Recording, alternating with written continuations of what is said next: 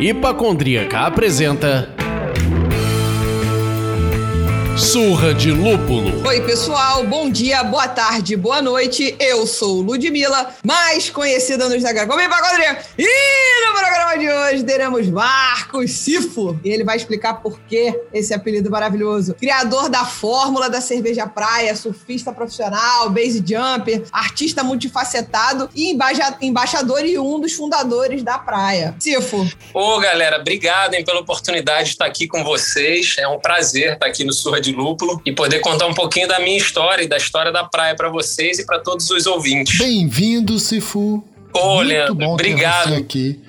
Vamos trocar essa ideia, mas antes, antes, antes, saibam que hoje vocês podem me chamar de Tatuí da Summerdale.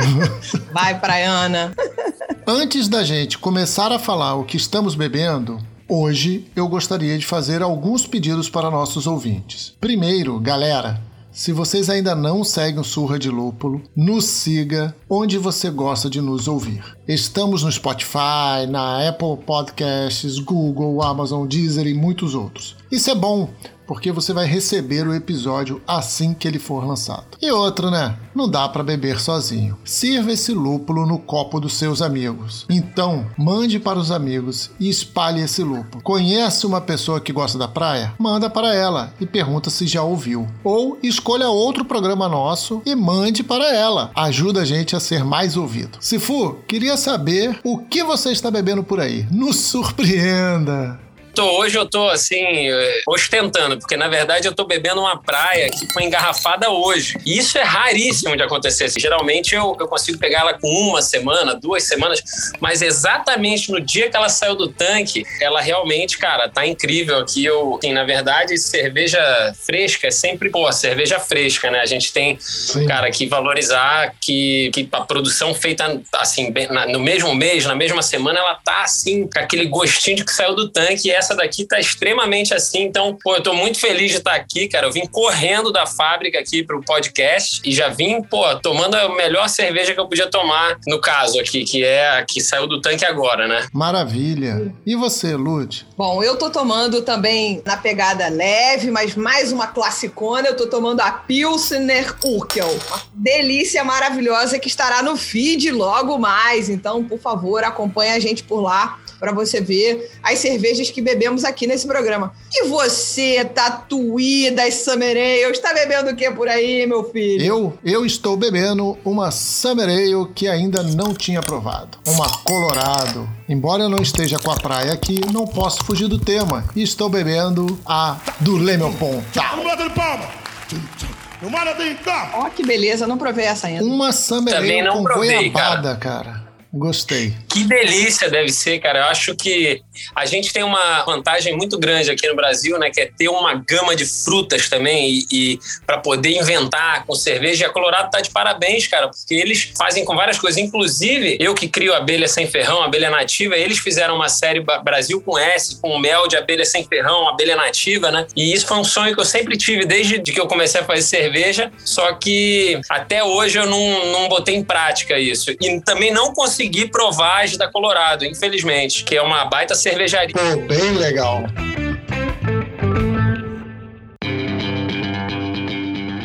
A gente gosta de começar o programa com o convidado se apresentando, contando um pouco da sua história pessoal, profissional. E no seu caso também, a gente quer ouvir um pouco da história da cerveja praia. Então, manda bala. A minha história da cerveja praia, elas se misturam muito, né, Lud? Eu, eu não era cervejeiro, na verdade, eu sempre fui surfista, né, profissional, e eu comecei a viajar o mundo. Eu competia muito, muito raramente, mas eu competia campeonatos, e eu tinha um patrocinador que era da Califórnia. E no ano que eu, que eu arrumei esse patrocínio, foi 2005, eu fui pra Califórnia, e um amigo meu, o Trequinho, me buscou no aeroporto, e a gente ia ficar na casa de um amigo dele, e ele ia me apresentar o amigo dele, só que o amigo dele tinha um bar. E a gente foi até o bar, Uhum. porque ele estava trabalhando na hora. E aí me apresentou, foi ótimo. E ele virou lá dentro e falou: Cara, vou te mostrar uma cerveja que pra mim é a melhor cerveja daqui. E eu lembro até hoje, cara, ele voltou com um copo grande, turvo, muito turvo. Eu nunca tinha visto cerveja turva. É, Pra mim, cerveja era, era Pilsen, dessas comerciais aí que a gente acha no supermercado. E, e- e era preço, né? Assim, eu olhava que estava mais barato e pra mim era tudo igual cerveja. E aí eu provei, veio com uma rodela de laranja, né? Porque lá, na- lá nos Estados Unidos eles gostam de servir a Witbier com uma rodela de laranja no copo. Eu olhei, achei aquilo estranho, né? Falei, ah, beleza, vou dar um gole. Cara, quando eu dei o gole naquela cerveja, eu falei, nossa, que cerveja boa, que coisa maravilhosa é essa? Ela era suave, porque eu nunca tinha experimentado nada artesanal. Foi o meu primeiro contato com cerveja artesanal e acho que foi aquele amor à primeira, ao primeiro gole, né? E aí, quando eu bebi aquela cerveja, eu praticamente me apaixonei e eu bebia só Vitbier. Onde eu ia, que tinha uma torneira de Vitbier, eu ia lá e tomava Vitbier. Só que voltava pro Brasil, era aquela realidade de, de cerveja comercial, cerveja normal e não tinha nem ideia de, de que existia um mundo de cerveja artesanal. Em 2012, a gente foi correr o campeonato de novo lá. Quando acabou um campeonato, um dos surfistas que estava no campeonato falou: Cara, vou dar uma festa lá em casa. Pô, aparece lá pra vocês. Pô, vai ser maneiro, vai ter uma galera lá depois do campeonato confraternizando. Eu falei: Beleza. Cheguei na casa do cara, pô, tudo bem, tava a galera lá. Cheguei, fui até a cozinha pra pegar uma cerveja, né, que eu achei que estava na geladeira. Só que a geladeira dele tinham três torneiras. E essas torneiras eram uma coisa que eu nunca tinha visto, uma geladeira com torneira de chopp. E aí ele perguntou pra mim: Pô, você quer uma cerveja? Quero. Ele me serviu uma cerveja, cerveja era boa, eu provei e falei, cara, o que, que é isso? Aí ele falou pra mim assim, homebrew. Falei, homebrew? Como assim homebrew? Ele falou, é cerveja caseira. E eu falei, dá pra fazer cerveja em casa? Porque pra mim, até aquele momento, fazer cerveja,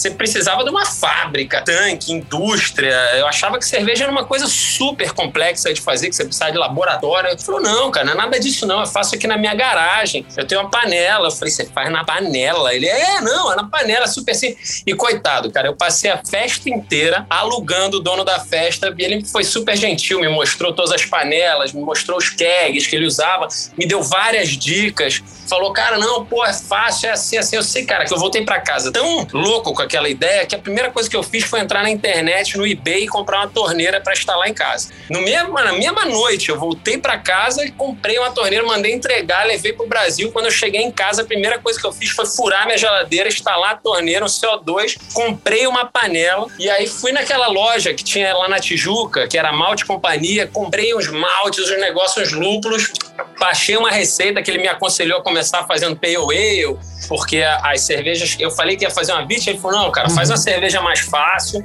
porque a Vit ela é muito le- leve, então se tiver qualquer defeito vai ficar muito aparente. E aí, cara, eu não sabia que cerveja tinha que fermentar e depois tinha que maturar. Eu fiz a cerveja, ele falou pra mim que ia demorar quatro horas, e eu demorei umas nove horas. Só pra moer o malte demorou duas, que era moedor na mão, aquela coisa muito marinheiro de primeira viagem. E aí transbordou, sujou a cozinha inteira, foi uma bagunça que, que- aquele dia lá. Eu sei que no final a gente conseguiu resfriar ela, eu enchi uma banheira de gelo, a gente levou aquela panela pra dentro do banheiro, maior medo de se machucar com aquele líquido quente, conseguimos resfriar ela, aí botamos dentro do balde, botamos o airlock, inoculamos o fermento, e aí, cara, começou a sair bolinha. No dia seguinte eu fiquei, cara, em êxtase, com- quase contando bolinhas, quase que eu ficava o dia inteiro olhando para aquela coisa, aquele airlock saindo bolinha. E aí, no dia que parou de sair bolinha, eu liguei para todos os meus amigos e falei, galera, vem beber que a cerveja tá pronta. Errou. Errou feio, errou feio, errou. Porra, e foi um dos maiores micos da minha vida, porque chegou vários amigos meus lá em casa e quando eu fui servir, saiu aquele Yakult de lúpulo, né? Uma coisa amarga, ruim. Meus amigos, que porra é essa? Como é que, cadê a cerveja? Eu falei, não é isso, os caras, tá maluco, é isso aqui? Cadê a cerveja? Você chama a gente pra beber, você serve um negócio, um Yakult de boldo, eu lembro que eles já apelidaram. E aí eu fiquei super triste, assim, expulsei todo mundo lá de casa, a gente foi pro bar e ficaram a noite inteira pegando no meu pé, me zoando pra caramba. Pô, o cara chama a gente pra beber cerveja, serve um negócio esquisito pra caramba pra gente. No dia seguinte eu pensei em jogar fora, não joguei fora. No outro dia mesma coisa, fiquei com preguiça. E aquele negócio foi ficando na minha geladeira, nanã. E quando eu vi, passou umas duas, três semanas ali na geladeira. E aí chegou um amigo meu que é dentista lá em casa, o Pedro, e falou assim: pô, aquele dia eu queria ter vindo aí, eu tava num congresso, pô, não deu pra eu vir, queria ter provado sua cerveja. Eu falei, Pedro, você não perdeu nada, a cerveja tá ali, ó, engatada na geladeira. Se você quiser, vai lá e se serve. Eu nem fui servir eles, de tão desanimado que eu tava. Cara, ele foi lá, pegou um copo, abriu a torneira, serviu um copo, olhou para mim, deu um gole, não fez cara feia, uma coisa que eu achei muito estranha, porque tá, tinha todo mundo feito uma cara de nojo. Deu outro gole, olhou para mim e falou: Cara, não sei o que você tá falando, essa cerveja tá muito boa, cara.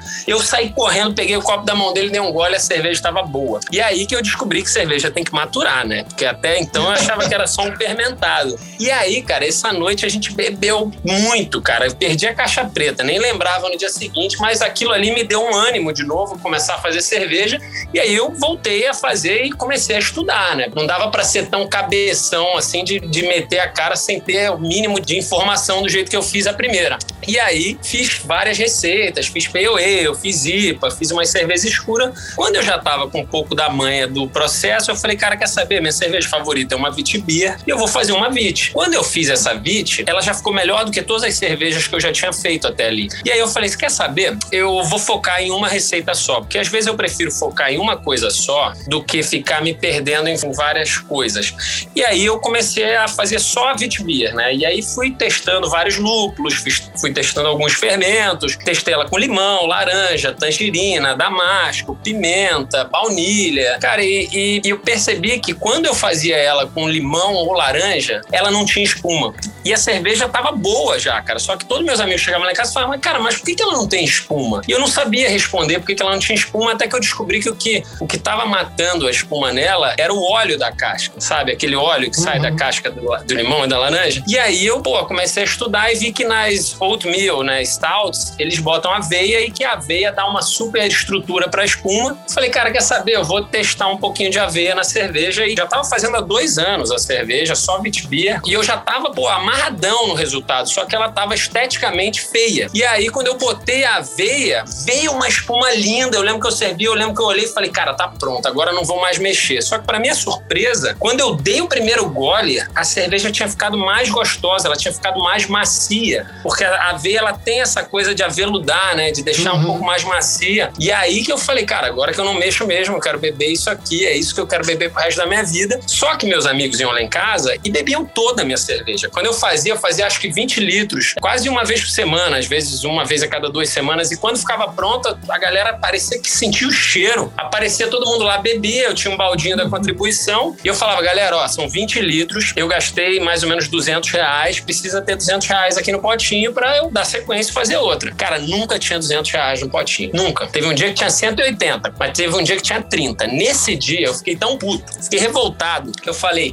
cara, eu não posso ficar fazendo cerveja para esse bando de surfista vagabundo ficar bebendo as minhas custas. Porque no dia seguinte eu queria beber e já não tinha. E aí eu tinha que pagar ainda para beber, sendo que os caras tinham bebido de graça. E aí, cara, eu falei, ou eu paro, que eu não tava afim de parar, ou eu, pô, tento fazer em alguma fábrica e começo a vender. E a coisa que eu fiz foi isso. Eu achei uma fábrica alegre ali no Rio de Janeiro e fiz 500 litros a primeira vez, não tinha rótulo, não tinha marca, não tinha nada. Trouxe aquela monte de caixa para casa. E aí, quando me ligavam para beber, eu falava, cara, agora eu não tô mais fazendo em casa, eu tô fazendo numa fábrica, mas se você quiser, eu tô vendendo. Ah, quanto é que a caixa? Ah, é tanto. Ah, então eu quero duas. Eu ia lá, pegava, botava no carro, levava até o cara e ele ia lá, me dava o dinheiro, eu botava o dinheiro no bolso, não tinha menor administração. Tanto que quando acabava a cerveja, que eu me tocava, ih, tem que fazer mais. Aí a galera me ligava, ih, só daqui a um mês, ó, tô fazendo. Era uma coisa muito amadora, muito artesanal e muito aventureira, assim, na época. Depois eu fiz a, é, 700 litros, vendi em três meses, depois fiz 900 litros, vendi em dois meses,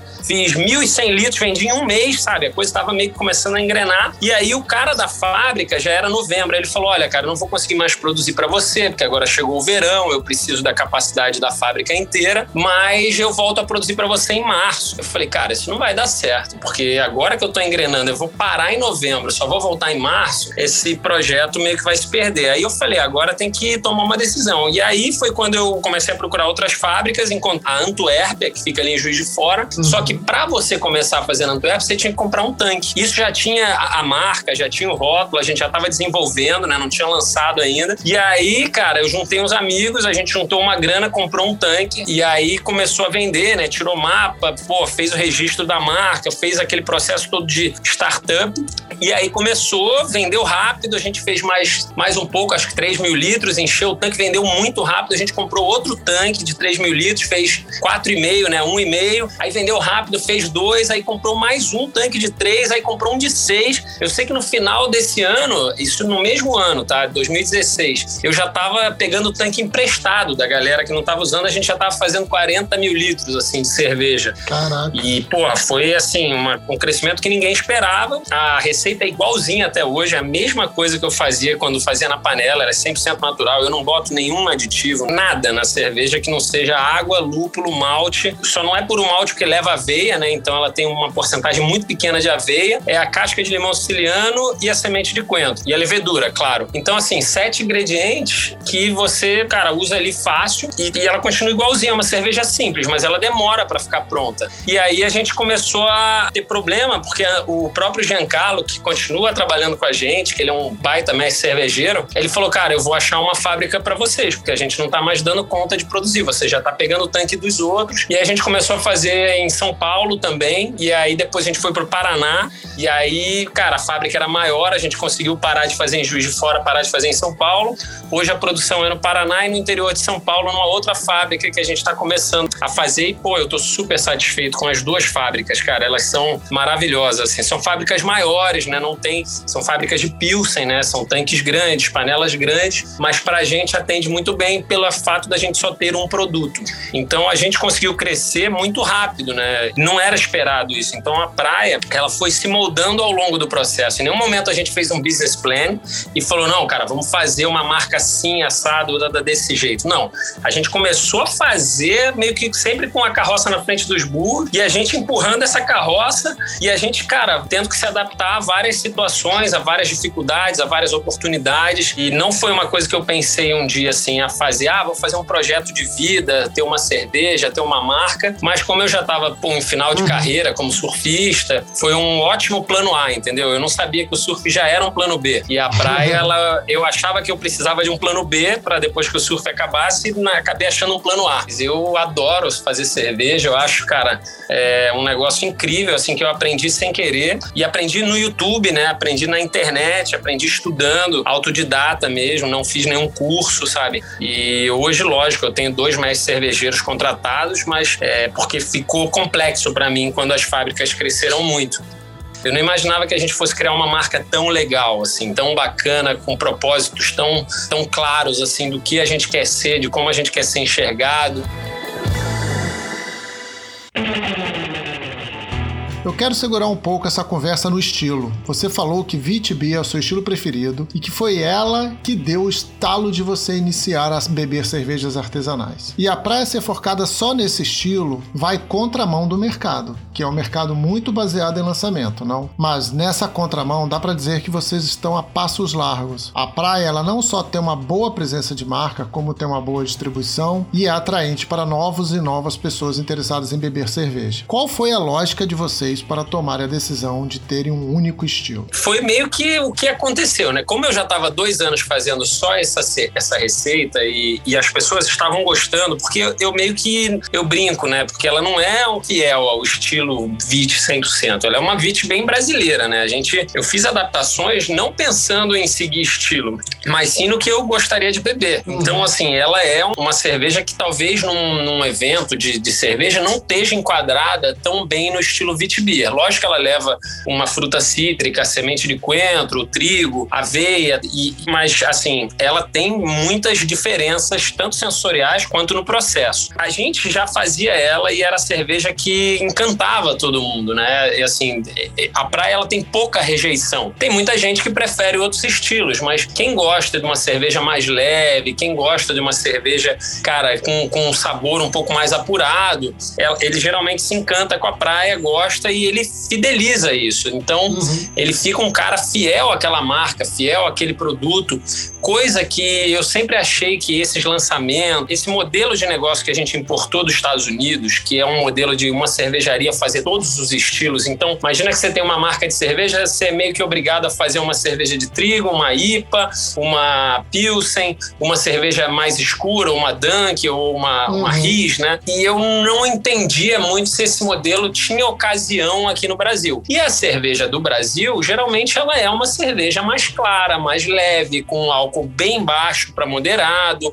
um amargor baixo, um corpo leve. E eu segui essas três premissas, né? Um corpo leve, um álcool baixo moderado, no caso da nossa tem 5.3, poderia ser até menos para o gosto do brasileiro, mas eu acho que 5.3 é bom, porque você, às vezes eu acho que a cerveja com 4, 4,5, você bebe muito e, e, chega uma hora que você não está mais ficando bêbado, né? Você está indo fazer xixi de 15, 15 minutos. Então eu acho o 5.3 um álcool moderado bom e o corpo leve e o amargor baixo. Eu acho que se você tiver esses três parâmetros bem estabelecidos, e eu sempre falo para as pessoas, fazer cerveja não é quanto mais você bota coisa nela e quanto mais você tenta aromatizar. Para mim, cerveja é corrigir defeito. Pô, ela tá muito turva, como é que ela fica mais clara? Pô, ela tá sem espuma, como é que a gente bota a espuma aí? Pô, ela tá muito amarga, como é que a gente tira o amargor? Pô, tá muito alcoólica, vamos, vamos baixar esse álcool. Pô, tá, tá fraca, vamos, uhum. vamos fortalecer ela. Então, assim, eu acho que cerveja é eliminar defeito. Você pode pegar qualquer receita e você for procurando os problemas e for corrigindo, vai chegar uma hora que você vai olhar para ela e falar assim, cara, não sei mais o que corrigir. E aí você pode ter certeza que você tem uma cerveja redonda, em qualquer estilo, eu acho isso. Isso é uma crença minha, mas eu fui por esse lado de eliminar defeitos, melhorando aquilo que está mais te incomodando. Então, esse negócio de fazer vários estilos, ele primeiro é complicado porque você não foca tanto nessa correção da cerveja, porque você toda hora tem que estar tá se reinventando. Você tem um público que está esperando de você sempre uma novidade e muitas das vezes você erra e quando você erra esse público ele não digo que ele se volta contra você, mas ele se decepciona com você e acaba é, evadindo, né, um pouco. Então você tem uma coisa que é uma faca de dois gumes, né? Porque ao mesmo tempo que você é o primeiro a fazer uma coisa nova e aí você, pô, vira o, o rei, ao mesmo tempo quando você dá um tropeção e erra, você vira o, o errado da história. Então eu não gosto muito desse modelo de inovação e de inventar e de estar sempre se, se reinventando. Eu acho que a criatividade acaba também uma hora, você fica numa situação onde você precisa inventar e você já fez tudo que você tinha na cabeça e precisa começar a encher linguiça, a fazer umas loucuras, é aí que você começa a tropeçar. E eu não acho que o público que está nessa busca do lúpulo perfeito, da, da stout perfeita tal, ele é um público que você vai conseguir fidelizar ele. Ele é um público que ele tá afim de se aventurar para o lado que ele quiser, sabe? Ele tá afim de ir provar a cerveja da Nova Zelândia junto com a cerveja do Japão, da, uhum. da ele, ele tá na, numa busca dele e isso aí não é errado. Agora, precisa de uma série de, de cervejarias inventando coisas para satisfazer esse cara. E eu pensei mais naquele público que está, de repente, começando a se aventurar no, no, artesanal e que não quer uma coisa tão diferente do que ele já está acostumado a beber há anos, mas sim, ele percebe a, todas as nuances de qualidade e de sabores e, de, cara, de aromas. Então, assim, eu acho que é muito legal, eu admiro demais essa, essa turma que consegue viver de inovação, mas é um processo super difícil que requer muito, muito, muito planejamento.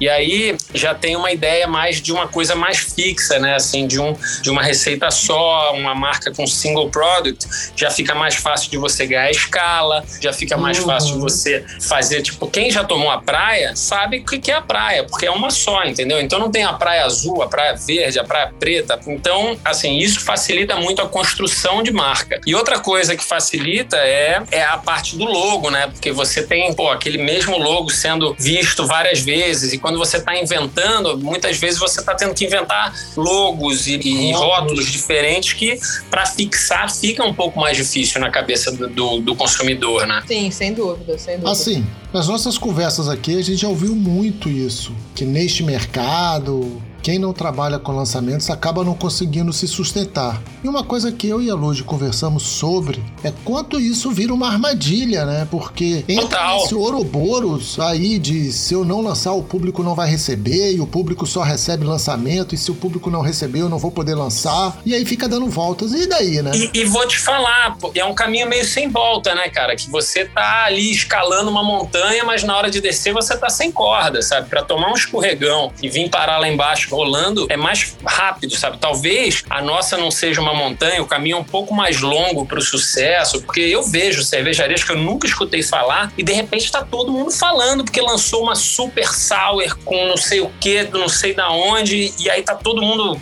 pré-comprando, sabe? Já acabou e eles já estão fazendo, já tá tudo uhum. vendido, mas assim, é, é, meio que um sucesso, sabe, de verão, assim, às vezes eu, eu, eu vejo, assim, tipo aquelas músicas, esse...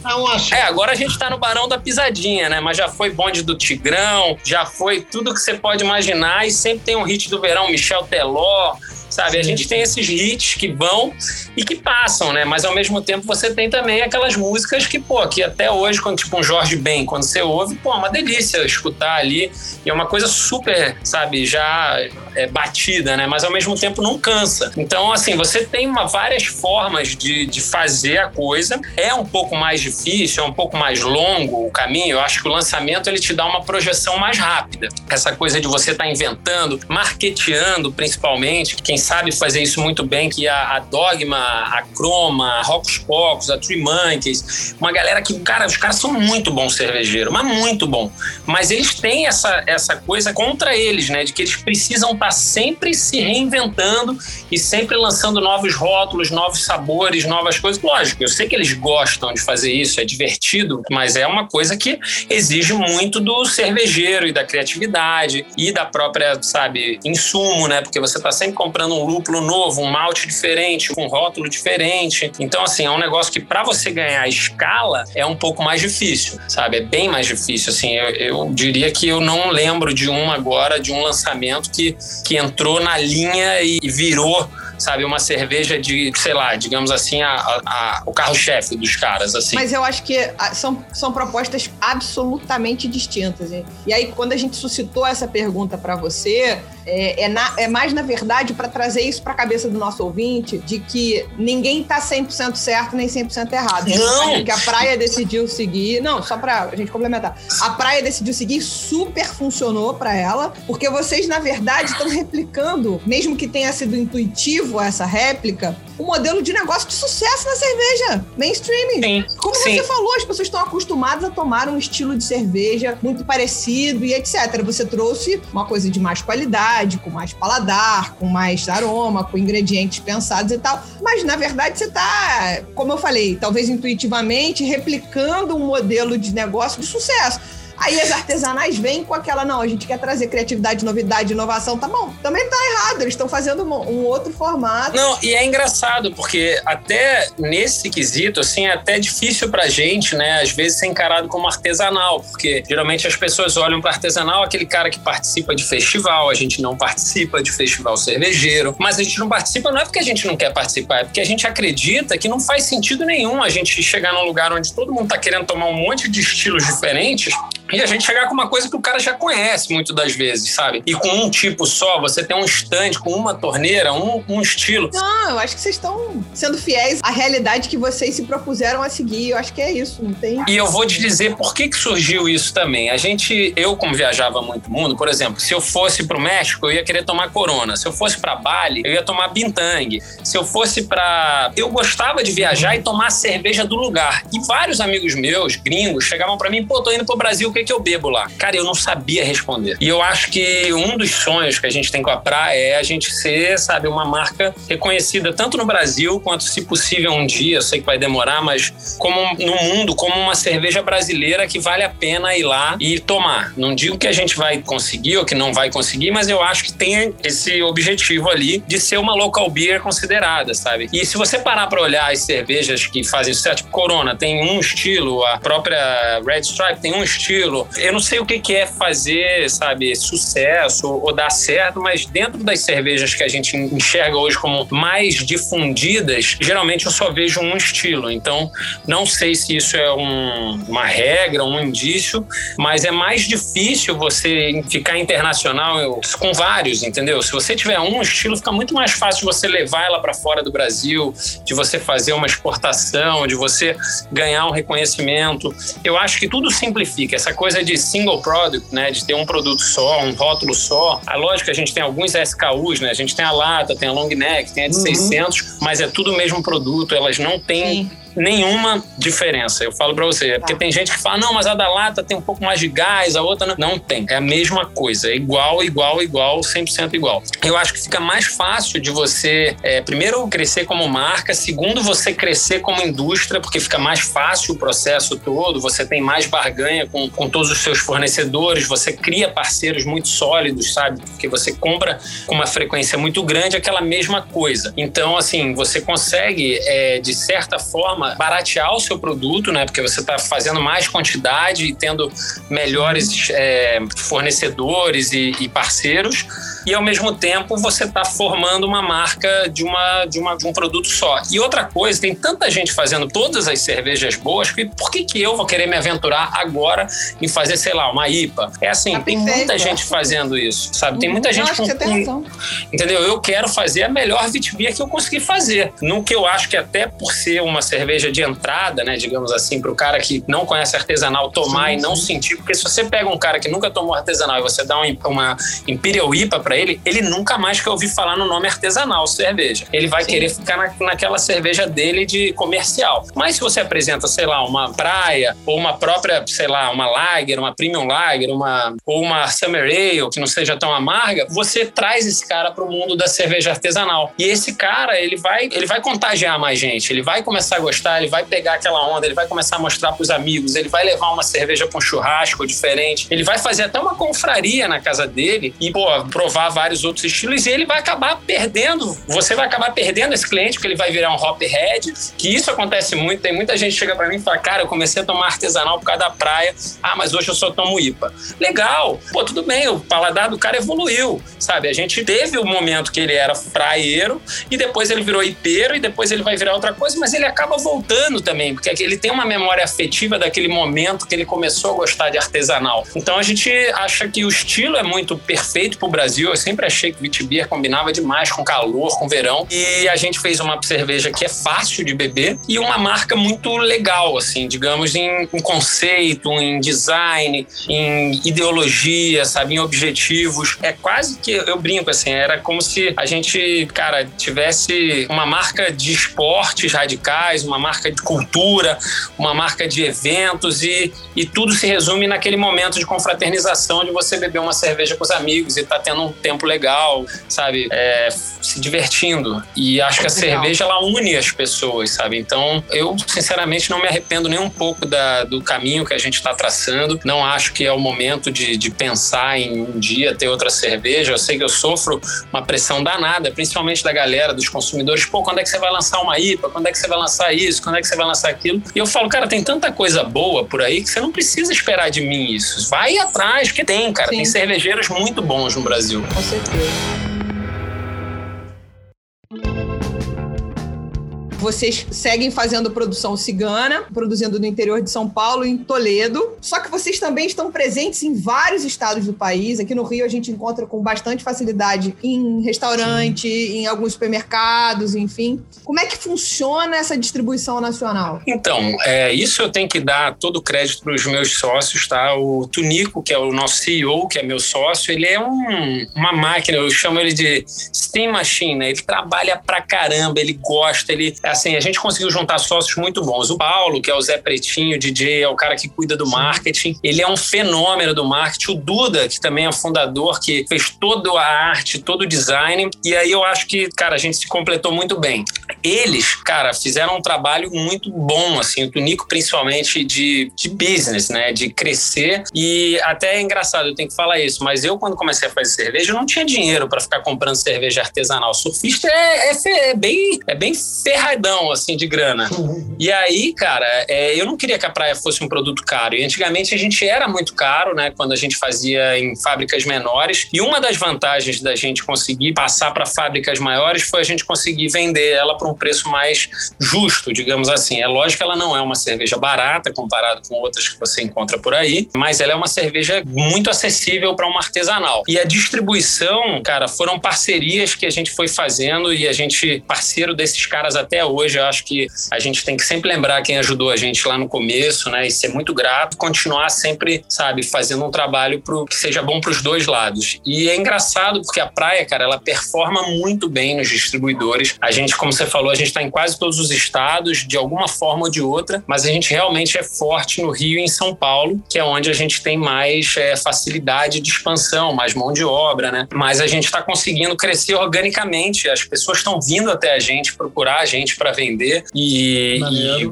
cara, a empresa é muito bem gerida pelo Tunico, pelo Paulo, que é do marketing, pelo Duda, que é do design, pela minha parte de produção também. É, é, eu estou auxiliado né, por, por dois super cervejeiros, mas a gente está sempre tentando fazer o melhor que a gente pode. O, o que eu acho que é o sucesso da praia, sinceramente, eu falo, é amor. É, quanto amor a gente bota nesse negócio, ninguém aqui é aventureiro, cara, todo mundo largou tudo que fazia para pular nesse sonho. E isso é uma das coisas que você tem que se perguntar se você está disposto a fazer quando você começa a entrar nesse mercado. Tem muito aventureiro, tem muita gente que não está disposta a cair 100% nesse negócio, a entrar de cabeça e tá afim de manter aquele emprego fixo e ao mesmo tempo ser dono de marca de cerveja. Cara, não funciona. A curto prazo pode funcionar. Se você, de repente, sei lá, é um fenômeno e tem tempo, funciona. A gente é, a gente dá vida por esse negócio. A gente trabalha 100% para isso. Não é só, sabe, é, oportunidades e é muito trabalho duro, muita dedicação, muito amor. E é por isso que a coisa está crescendo, porque todos os sócios largaram tudo, tudo mesmo, todos os empregos e projetos para eu mesmo deixei de ser surfista, o Tunico deixou de fazer eventos e produzir coisas, o Paulo deixou de ser DJ, que é o Zé Pretinho, tá muito pouco assim. O Duda também é 100% dedicado nisso. Assim, agora ele tá mais um pouco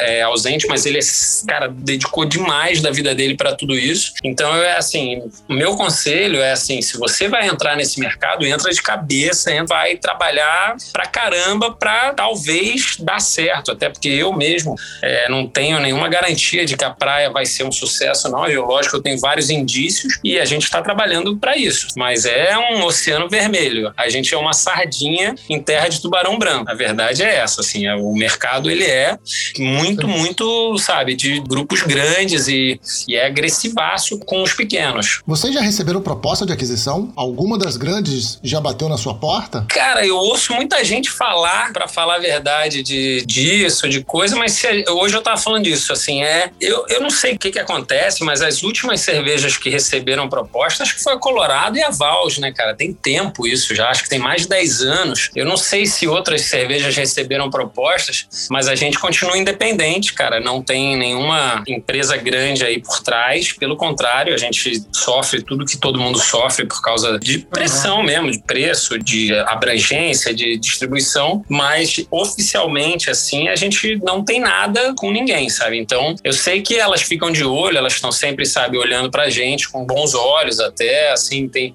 muito boato aí que, que acontece, mas efetivamente não. E a gente nem tá preocupado com isso agora, para falar a verdade. A gente está preocupado em, em cumprir o objetivo, em fazer aquela coisa acontecer.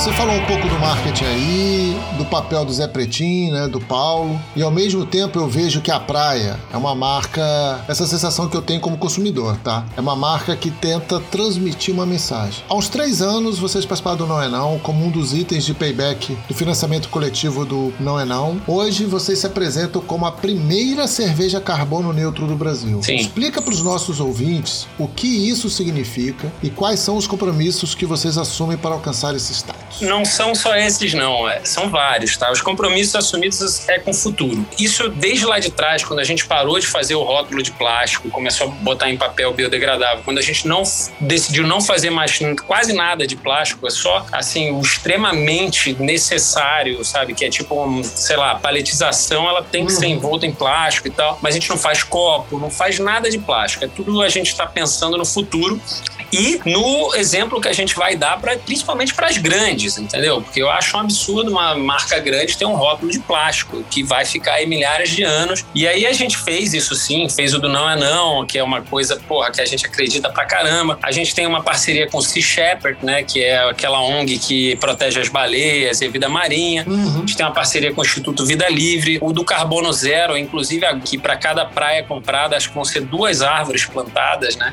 Tem jeito mais legal de tentar salvar as baleias e os tubarões e plantar árvores do que bebendo cerveja. Então, assim, a gente pensa que a gente tem que ser uma marca que faça sentido também. E aí, esse lance do carbono zero, a gente fez um estudo de, de resíduo, que é o selo Eu Reciclo. A gente tenta estar tá sempre compensando qualquer tipo de, de resíduo que a gente gere, tanto carbono também. A gente fez um estudo para entender quanto a gente precisa compensar disso. A gente acabou de tirar um selo que eu nem posso falar ainda, que vai ser divulgado também. Tem o selo B, que foi uma luta para conseguir, que a gente ficou anos se adequando a, a todas as diretrizes deles para ser a primeira cervejaria do Brasil a ter o selo B, né? Que é um selo de boas condutas socioambientais. E a gente tem também o capitalismo consciente, que é uma empresa que não está visando lucro, mas é lógico que a gente precisa ter lucro, mas a gente está visando muito mais também uma responsabilidade, digamos assim, e uma proximidade com o futuro, porque a gente pode fazer um monte de besteira e uma hora a gente vai pagar por isso. Ou a gente pode sair na frente, pagar por isso antecipadamente e lá na frente, de repente, coletar os frutos desse preço que a gente paga por tentar fazer tudo da melhor forma possível para o planeta e para as pessoas e para o mundo, né? Então é, é uma, é uma ideologia de quem sabe que todo lixo vai terminar no mar, sabe? Como todos os sócios são surfistas e praticam esporte, a gente sabe da, do, do maior problema hoje do mundo, na minha opinião, um dos maiores é o plástico. Então a gente tem que começar já antecipadamente a, a se policiar, a entender como não consumir esse produto, a como não fazer esse produto virar um problema maior ainda. E eu acho que a praia, para ser o que a gente quer ser, uma marca que tem a ver com o mar, é, a gente tem que começar a cuidar, sabe? Então é meio que uma ideologia da marca. Isso não é marketing, isso não é posicionamento, isso é ideologia dos sócios, isso é o que a gente gostaria de ter lá na frente. Falar, cara, ter orgulho da empresa que a gente trabalha, tem orgulho da empresa que a gente fundou, tem orgulho do, do conceito da coisa e, e para isso é doloroso pra caramba, financeiramente, custo, a gente paga muito mais caro. Cara, quando eu falei pro financeiro que a gente ia parar de gastar copo de plástico, que era, sei lá, centavos, 8, 10 centavos para pagar quase um real por copo, o cara queria me matar o financeiro. Ele falou, tá maluco? Vocês vão... Eu falei, é, cara, mas um dia a gente vai ter um monte de lixo nosso aí, vão apontar o dedo e mostrar pra gente a besteira que a gente fez. O que a gente pode fazer é começar a fazer agora. E foi muito engraçado, porque logo que a gente lançou o copo, a gente botou um barquinho de papel, assim, no oceano, desenhado no copo, falando assim, menos um plástico. Cara, a gente saiu em vários blogs de sustentabilidade e ali já mostrou que era o caminho certo, porque só de mídia espontânea, só de, de ganho de imagem, já compensava. Fora a gente não tá mais gerando resíduos, né? A gente tem um copo biodegradável. Pô, isso para mim foi uma clareza, assim, de pensar e falar, cara, é isso, entendeu? Não é, sabe, você buscar sempre reduzindo o custo. É um capitalismo muito louco, assim, o que a gente vive hoje. E eu acho que a gente precisa começar a parar, desacelerar essa coisa e entender o que, que faz sentido. E aí foi vindo uma, uma coisa atrás da outra, porque acho que quando você faz uma ação legal, as outras coisas legais, elas se aproximam de você. Então, tudo isso, carbono zero, sabe, o selo B, a própria Eu Reciclo, é, agora esse novo que também que a gente vai poder divulgar daqui a pouco, todos eles, eles vieram até a praia porque é interessante também estar junto da praia e a gente tem todo o interesse de estar junto desses programas de, de socioambientais, entendeu? Então foi muito bom pra gente como marca e como ânimo também de saber que você está trabalhando num projeto, cara, futurístico e que visa um mundo melhor. Maneiro. Legal.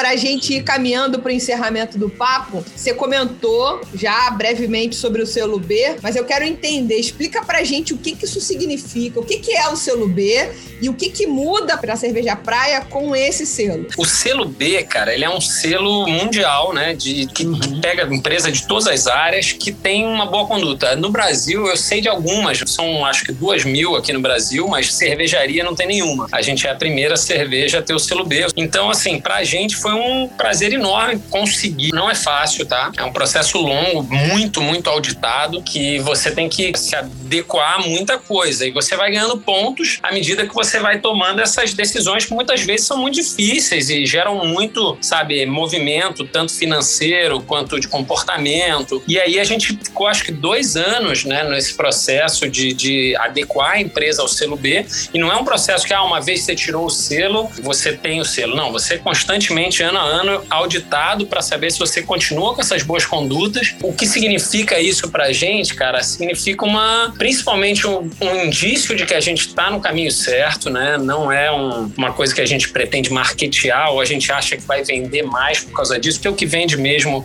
é preço, né? A gente sabe que no uhum. fim das contas o preço é o maior viabilizador de qualquer coisa. Mas, cara, construção de marca e hoje pensando que a gente, cara, tem uma marca bacana aqui que já tinha vários selos e agora conseguiu o selo B, que é um dos selos mais reconhecidos do mundo, pô, mostra que, que a gente conseguiu se adaptar a uma nova realidade que é eminente para o mundo. Ou a gente vai viver num lixão lá na frente, ou a gente vai precisar que todas as empresas tomem essas atitudes que são dolorosas, tanto financeiramente quanto organização e comportamento, e rever muita coisa, né? É é uma constante avaliação de si próprio. E foi muito legal isso que mostra que a gente tem, primeiro, a capacidade de ser um selo B e de se reinventar para isso, e segundo, que mostra também que as outras empresas, principalmente outras cervejas, também podem conseguir, e isso talvez ajude pra caramba, cara, o meio ambiente, é, cara, a sociedade em si, o mundo que a gente quer para os nossos filhos. Então, assim, eu acho que é um exemplo também, né? Principalmente, eu espero que as grandes estejam vendo isso e elas também consigam tirar o selo B, sabe? Não é uma coisa que a gente quer só pra gente, pelo contrário, a gente quer que quanto mais empresas, quanto mais gente estiver enquadrada com essa nova realidade do mundo,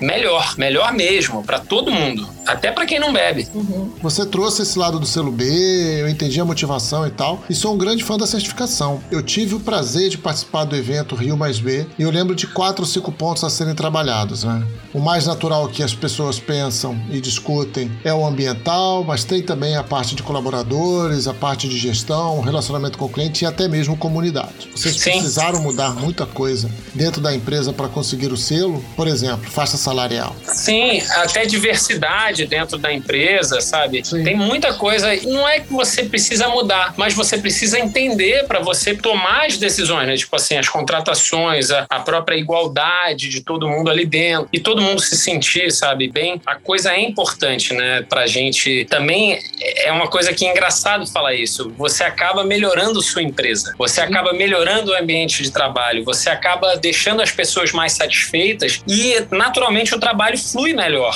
sabe, quando você tem. Então, eu acho até que é um bom investimento para as empresas serem empresas B, porque melhora o desempenho da empresa quando você está trabalhando para uma coisa que você acredita, que você sabe que faz sentido. E eu acho que melhorou para todo mundo, assim. Eu acho que todo mundo tem orgulho hoje de trabalhar na praia. Eu acho que basicamente esse selo que a gente está tirando, é esse que eu, que eu não ia falar, mas já estou aqui dando um spoiler, é disso, assim. É, uma, é um lugar ótimo para trabalhar. É, acho que o selo chama Great Place to Work. Uhum. É um selo também uhum. que a gente acabou de conseguir. E aí a gente ficou super feliz porque melhora a qualidade de todos os colaboradores, né? De todos os funcionários, colaboradores. E eu acho que até, assim, por mais distante que o colaborador seja, ele tem orgulho de trabalhar com a gente, sabe? Ele leva a gente. E isso, cara, é um ganho, né, cara? Porque a gente tem poucas maneiras de se diferenciar. E uma delas é um pouco as condutas e diretrizes da empresa que geram um, impacto muito grande nas outras. Então, assim, se a gente puder, cara, é, propagar isso para as outras empresas colaboradoras, sei lá, o cara que faz o teu rótulo, o cara que faz a tua garrafa, Sim. o cara que, porra, planta o seu malte, o cara que importa o seu lúpulo, que faz essas coisas, porra, bacana pra caramba, porque a gente começa, toda árvore nasce de uma sementinha pequena. É, é um processo bem natural, assim, de é que você acaba contagiado por ele e nem percebe, assim, porque é isso assim, não é doloroso, ele é prazeroso. Você vai conseguindo as coisas e você vai ficando, mesmo que você não consiga o selo, só a tentativa você já percebe uma melhora incrível na empresa, assim, uma melhora no ambiente, uma melhora nas condutas, uma melhora na disposição das pessoas. Então eu acho que a gente está tendo muita coisa boa por conta de ter conseguido, sabe, pô, se adaptar a essas diretrizes e novas realidades que, cara, só trouxe benefícios para a empresa. Então eu acho que foi muito bacana assim o processo, porque ajudou a gente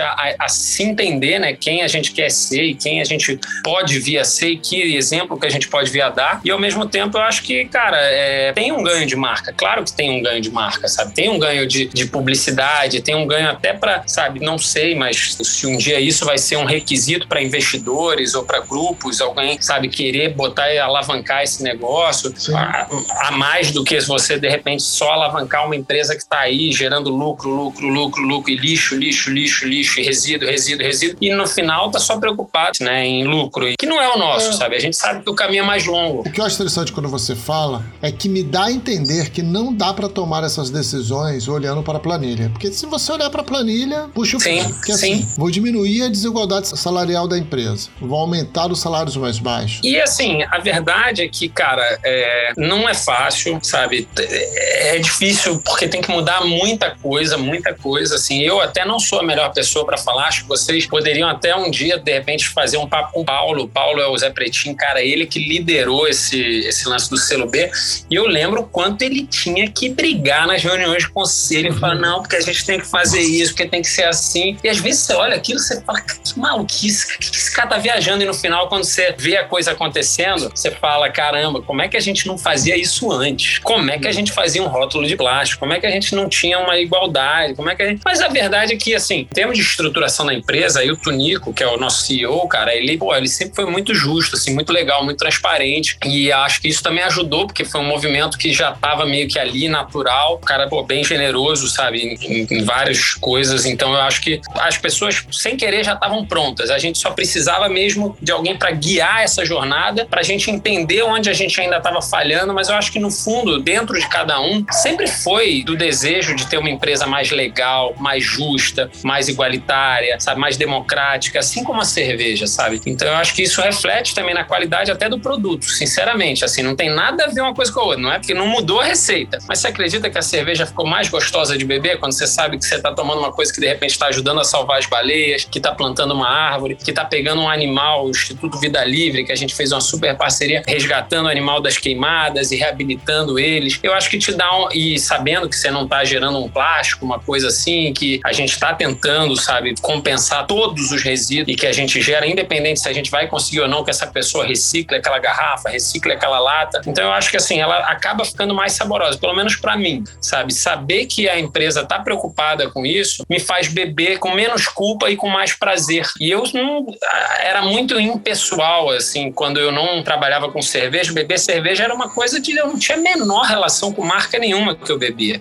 Eu acho que a praia está conseguindo criar uma relação com o consumidor, sabe? Do cara saber o que é a história da praia, do cara saber quais são as, as nossas atitudes, de saber o que, que a gente está preocupado, o que, que a gente olha e fala, cara, vamos apoiar isso aqui, vamos dar uma olhada nisso aqui, vamos fazer uma limpeza de praia, vamos, vamos catar o lixo, vamos, vamos conscientizar, sabe? Vamos, vamos ter uma marca legal, sabe? Mas não pensando na marca. Muito disso acabou virando a essência do pessoal que trabalha lá. No fundo, no fundo, cara, tem ganhos em, em vários lados, assim, o selo B, tanto quanto os outros selos, o selo vegano, o selo eu reciclo, carbono zero, esse agora o Great Place to Work, sabe? O, o, o fato de ser brasileira, de ser independente, sabe? Eu acho que é uma luta danada para conseguir tudo isso, é o que eu falo, mas é aquele caminho longo. A gente já tá aí desde 22 de janeiro de 2016, né? Fazendo ela como empresa.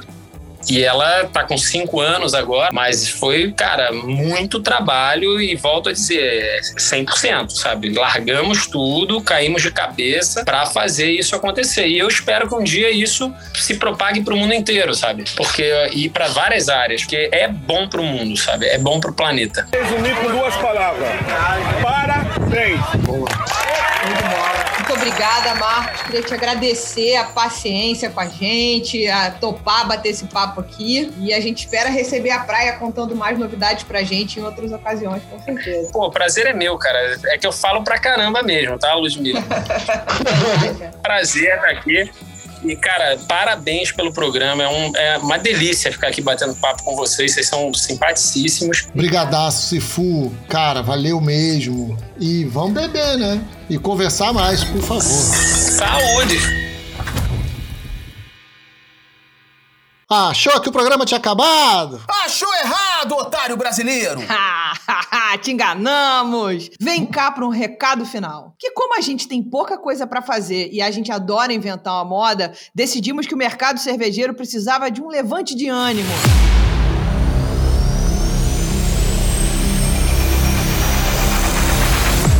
Criamos o prêmio Lúpulo de Ouro com diversas categorias e queremos a sua ajuda para eleger os melhores. A partir de amanhã, eu não sei que dia você está ouvindo o podcast, mas o amanhã que eu estou falando é do dia 19 de março. O formulário de votação estará aberto. Você pode acessar pelo link na bio Em qual bio, Butini? Em qual bio? Na bio da Hipacondríaca e na bio do Surra de Lúpulo. Vai lá, clica e vote. Vote e ajude a premiar os melhores.